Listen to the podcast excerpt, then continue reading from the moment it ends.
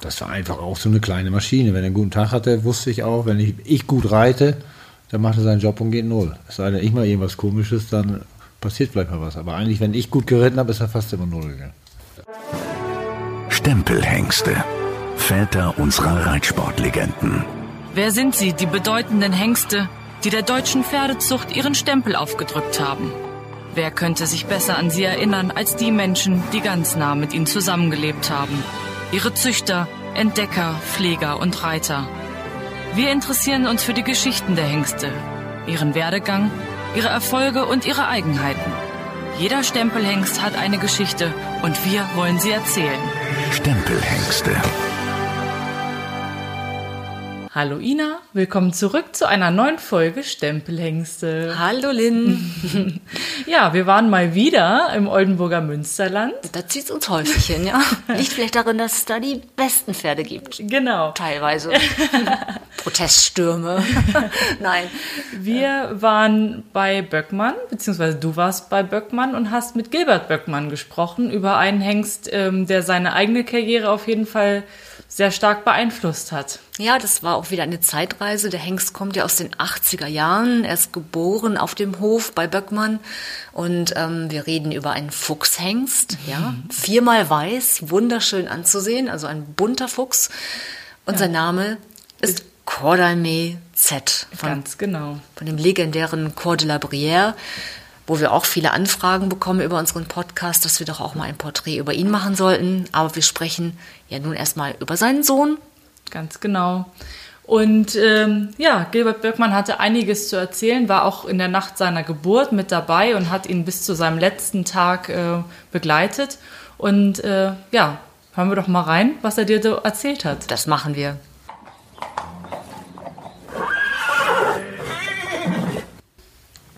Cordalme, beschreib ihn. Wie hat er ausgesehen? Cordalme kam zur Welt bei uns zu Hause. Mein Vater hatte die Stute gekauft, damals von Herrn äh, Zankersheide, wie heißt der noch? Melchior. Melchior. Ja. So wurde hier geboren. Das war ein Cordon der eigentlich nur braune machte. Eine braune Stute, die Mutter. Äh, Alexa und da kam ein buntes Fuchsfohlen raus mit vier weißen Füßen und ganz weißem Gesicht. Da waren wir natürlich alle so ein bisschen, da haben alle gedacht, kommt ein Brauner oder ein Schimmel oder was, aber nicht so ein bunter Fuchs. Das war also erst alles ein bisschen oh, schön, schön bunt, süß und bunt. Warst du dabei in der ja, Nacht? Ja, waren wir dabei, ja. Und dann, äh, genau, dann geht sie irgendwann drum, dann steht so ein Fohlen in der Box, alle ja. Herzen schmelzen dahin, vermutlich ja. selbst auch bei euch, obwohl ihr das jeden Tag in der ja, klar, auf jeden Fall. Zuchtsaison erlebt. Und dann musste ein Name her. Da musste ein Name her. Ja, und dann, ja, der Name musste nachher zur Körung zweijährig. Ne? Mhm. Vorher hieß der äh, Sohn von, von Alexas Sohn. So, da musste Name, mit C gab es damals ja schon viele Namen. Und da haben wir irgendeiner, Mama, Papa, ich weiß gar nicht wer, oder mein Bruder Tönne überlegt, ja, Cordalme, da weiß jeder, wie er abstammt. Corda aus einer Armee-Mutter. So, so kam der Name Cordalme zustande. Mhm. Und, die, und dieses Z ist später gekommen, weil wir hatten den geritten, dann ist er gekürt worden, zweijährig. Das weiß ich noch, da haben wir Freispringen gemacht, haben wir bei uns in der Halle hier Freispringen gemacht. Die Bande ist vielleicht Meter 25 hoch. Mhm. Meter 20 sprang er super frei, machst du Meter 25 keine Chance, sprang keiner rüber. Machst du wieder auf Meter, Meter 20, wie 10,0. Das war wirklich hier und in Fecht haben wir das gleiche nochmal gehabt. So weit, er konnte eigentlich, wollte einfach nicht höher freispringen. Ja, aber das ist natürlich toll.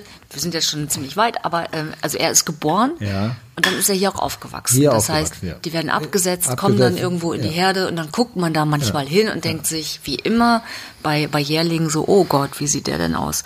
Ja, struppig und klein und verwachsen und dann irgendwann wachsen sie zurecht. Genau. Wann habt ihr genauer hingeschaut? Ja, jedes Jahr hingeguckt und, und dann Anfang zweijährig haben wir so angefangen zu sortieren, holen wir sie rein oder auf so einen Laufstall rauf, gucken, was Hengst werden kann und nicht. Und er bewegte sich eigentlich gut, war ein großes Pferd, nicht ein großes Pferd dafür sein, er war selber nachher 1,66 vielleicht. Aber der hatte auch was, der guckte einen immer an, auch in der Herde, der war nie erstes Pferd, stand immer an zweiter oder dritter Stelle. Aber er guckte einen immer mit einem großen Auge an. Da habe ich damals schon gedacht, irgendwie, der hat auch irgendwas. Mhm. So, und sind wir angefangen zu arbeiten. Dann ist er gekürt worden, zweijährig. Dann ging es mit dem Freispringen los, was ich gerade schon erzählt hatte. Ja, und dann sind wir angefangen zu vierig zu reiten.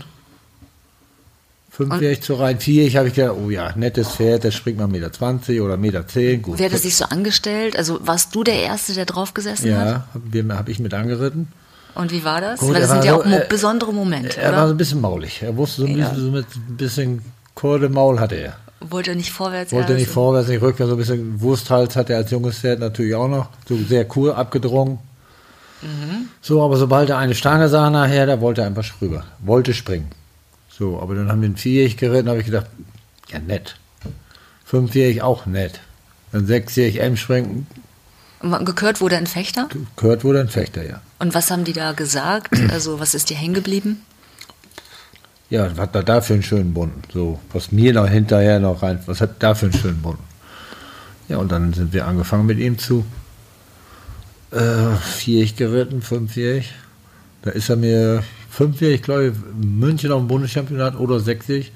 Da bin ich nicht mehr durch dreifach gekommen. Der war steil, Ochser, Ochser, glaube ich. Oder vorne mit einem Galopp, hinten mit zwei. Da ist er vorne mit zwei Galopp und hinten mit drei Galopp. Vermögen haben wir gedacht, so war es. Sechsjährig, sondern siebenjährig.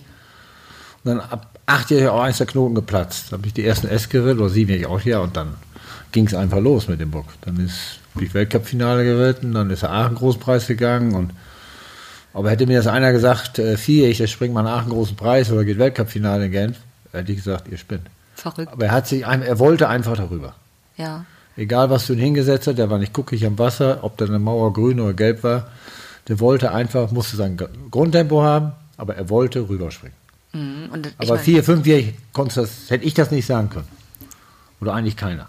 ja, es ist ja oft so, dass wenn man den Pferden Zeit gibt, auch die gerade im. Springsport. Genau, die und, reinwachsen. und es war natürlich auch toll, dass der Hengst hier geboren ist, immer sein, sein Umfeld hatte, euch als Bezugsperson mit dir ja die Welt gesehen hat.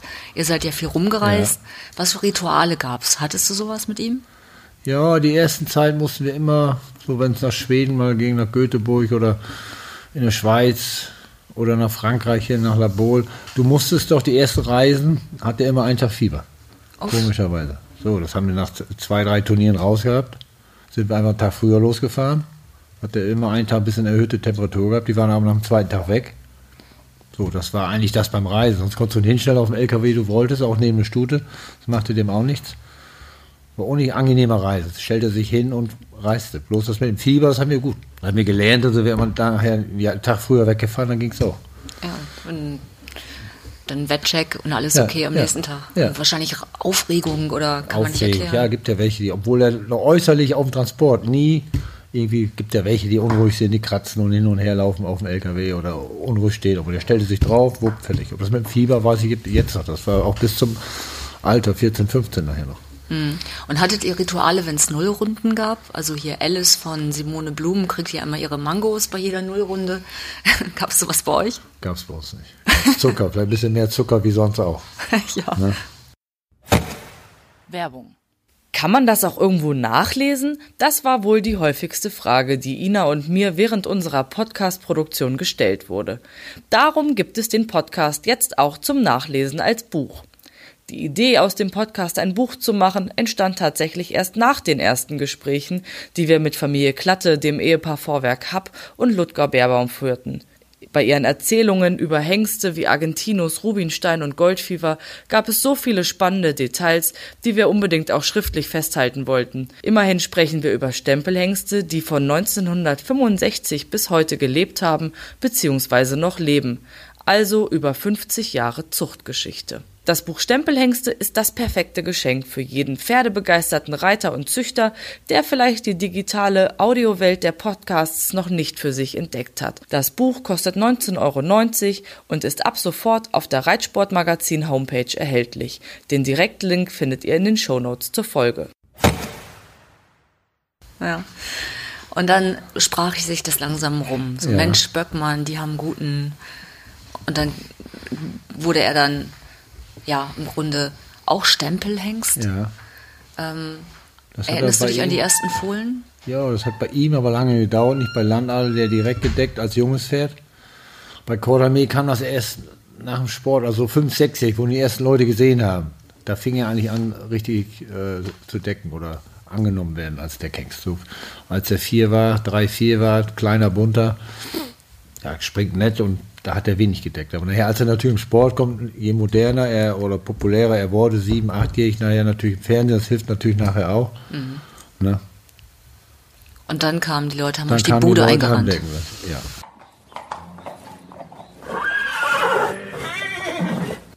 Kodami Z ist 1986 im Zuchtstall von Anton Böckmann in Lastrup geboren. Der Fuchshengst von Cor de la Brière aus einer Alme Z Mutter zählt zu den erfolgreichsten Springvererbern.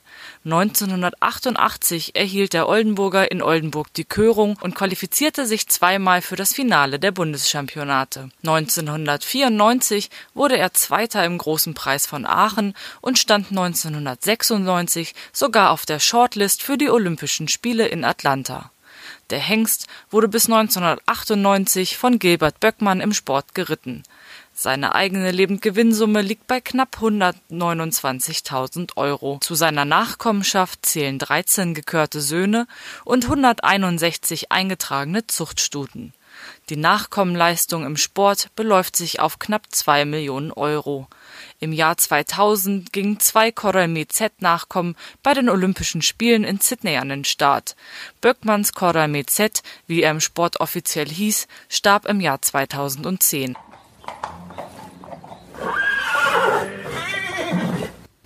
Gab es Dinge, die er gehasst hat, wenn du in den Parcours eingeritten bist mit ihm? Nee, eigentlich gar nicht. Das war einfach auch so eine kleine Maschine. Wenn er einen guten Tag hatte, wusste ich auch, wenn ich, ich gut reite, dann macht er seinen Job und geht null. Es sei denn, ich mal irgendwas Komisches, dann passiert vielleicht mal was. Aber eigentlich, wenn ich gut geritten habe, ist er fast immer null gegangen. Ja. Und hattet ihr auch sorgenvolle Zeiten? Also gab es Verletzungen mal? Nee, Verletzungen nicht. Ein Jahr hatten wir mal ein Problem, der so einen weißen Fuß, das Problem mit der Mauke gehabt. Okay, okay. So, und der Mauke ist ja heute, ist das wieder ein paar Jahre ganz weg, aber im Moment hörst du das auch in jeder Ecke wieder. Letztes Jahr hatten wir es viel ja, im Stall Ich, ich weiß nicht, wo das herkommt. Es kann auch keiner genau sagen, wo es herkommt. Und ich weiß, ich habe letztes Jahr nur einen Fall gehabt, der hat ewig Mauke gehabt, auch ein Hengst. Dann hat mir ein alter Bauer gesagt, schmeiß mir auf eine nasse Weide. Ich sage, wie nasse Weide? Ich sage, muss doch trocken sein.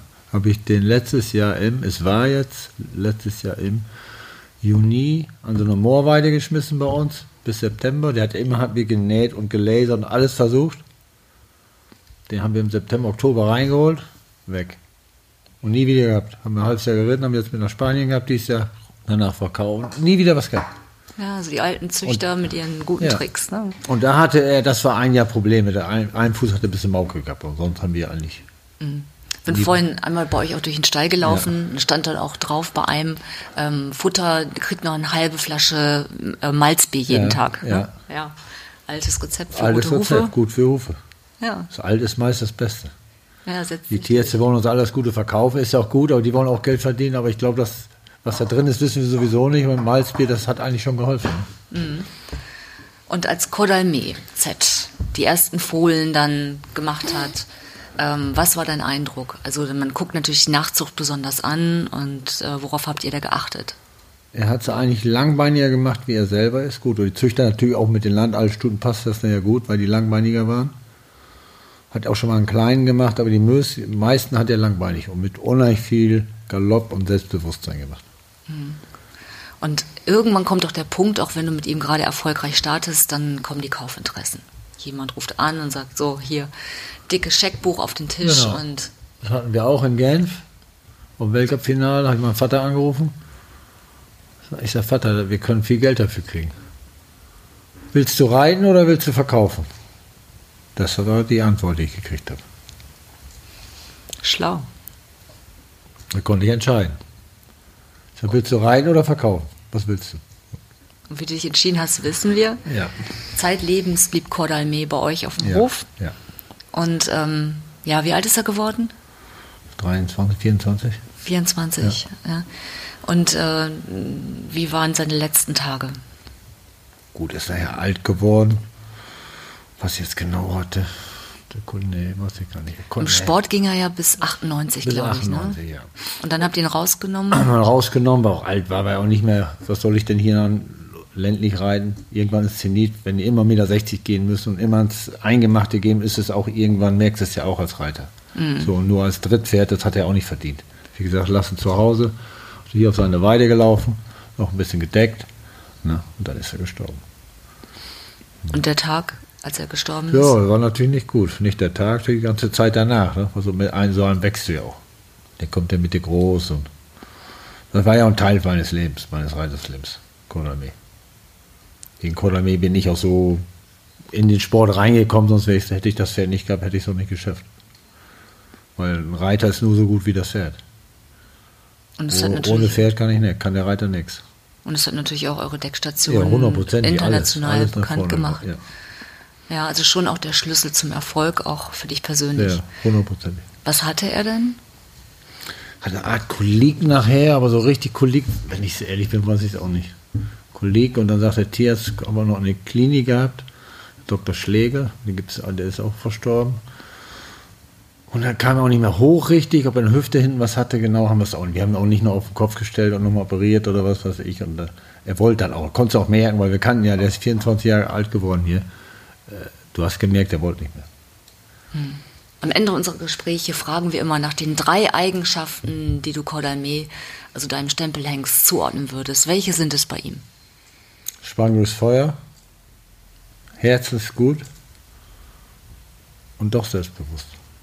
Vielen, vielen Dank, Gilbert Böckmann über Cordalme Z.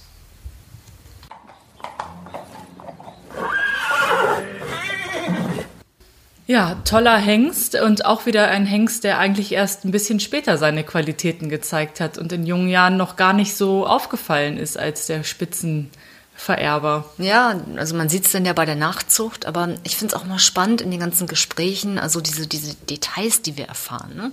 Ich meine, ein, ein Pferd mit Mauke auf eine nasse Marschwiese zu stellen. Auch wieder so eine alte Züchterweisheit irgendwie, unglaublich. Ja, man würde ja irgendwie nur dran ans Trockenhalten denken eigentlich, aber fand ich interessant. Und dass wir auch immer Fieber bekamen auf Reisen, also Ja, total spannend. lustige Eigenart. Auch interessant, also wenn jemand einen Nachkommen hat, der ähnliche Probleme ähm, mit sich bringt, ähm, wir würden uns freuen, wenn es da noch äh, Anregungen gibt, beziehungsweise Feedback von Leuten, die vielleicht ähnliche Erfahrungen mit ihren äh, Cordal Z Nachkommen gehabt haben. ja, immer her damit, genau. Genau. Ja, wir äh, haben ja in der letzten Folge, in der Weltmeier-Folge, ein kleines Gewinnspiel gestartet. Das läuft auch weiterhin. Und zwar ging es da um eine Information aus der Totilas-Folge, die ihr uns mitteilen sollt äh, per Mail. Alles weitere dazu steht auch nochmal dann in den Show Notes. Aber ja, Bis Ostermontag könnt ihr mitmachen, ne? Genau. Schickt eure Antworten per Mail einfach an podcast.paragon-verlag.de. Ja, und Ina, du kannst ja die Frage nochmal stellen, die wir äh, nochmal wiederholen. Was ist für ein besonderes Erlebnis geschehen vor der Box von Totilas? Ganz genau. Ja, um, um die Zeit zu überbrücken, ähm, können wir euch ja jetzt schon mal verraten, wer in zwei Wochen der Star unserer Folge ist. Diesmal gehen wir in ein ganz neues Zuchtgebiet, nämlich in die Trakehner-Zucht. Genau, und es geht um Caprimond. Den Trakehner schlechthin. Der eigentlich. legendäre. Also ähm, wenn man so an Trakenerzucht denkt und an die Veredelung auch der Warmblutzucht, dann ist das natürlich ein Name, der nicht fehlen darf. Und ähm, ganz spannend, er stand ja nahezu zeitlebens, also ab Junghengst, ähm, auf dem Klosterhof Medingen bei der Familie Wahler. Ja, und ist da auch zu einem echten Familienmitglied geworden. Das äh, wurde uns ja von unseren Gesprächspartnern mehrfach bestätigt. Am eindrucksvollsten, können wir vielleicht schon mal vorab verraten, ist ein Foto, das ähm, die Familie Wahler zeigt, nahezu vollständig, mit dem Hengst zusammen, also mit Caprimond im Wohnzimmer. Ja. Das Pferd steht im Wohnzimmer. Unfassbar. Also äh, ja, seid auf jeden Fall gespannt. Das wird eine ganz tolle Folge, glaube ich. Und ja, bis dahin folgt uns, abonniert unseren Kanal, um keine Folge zu verpassen und schickt uns auch immer gerne euer Feedback. Und freut euch auf Caprimond, das wird ein Highlight. Auf jeden Fall. Bis dann. Ciao. Tschüss. Stempelhengste. Väter unserer Reitsportlegenden.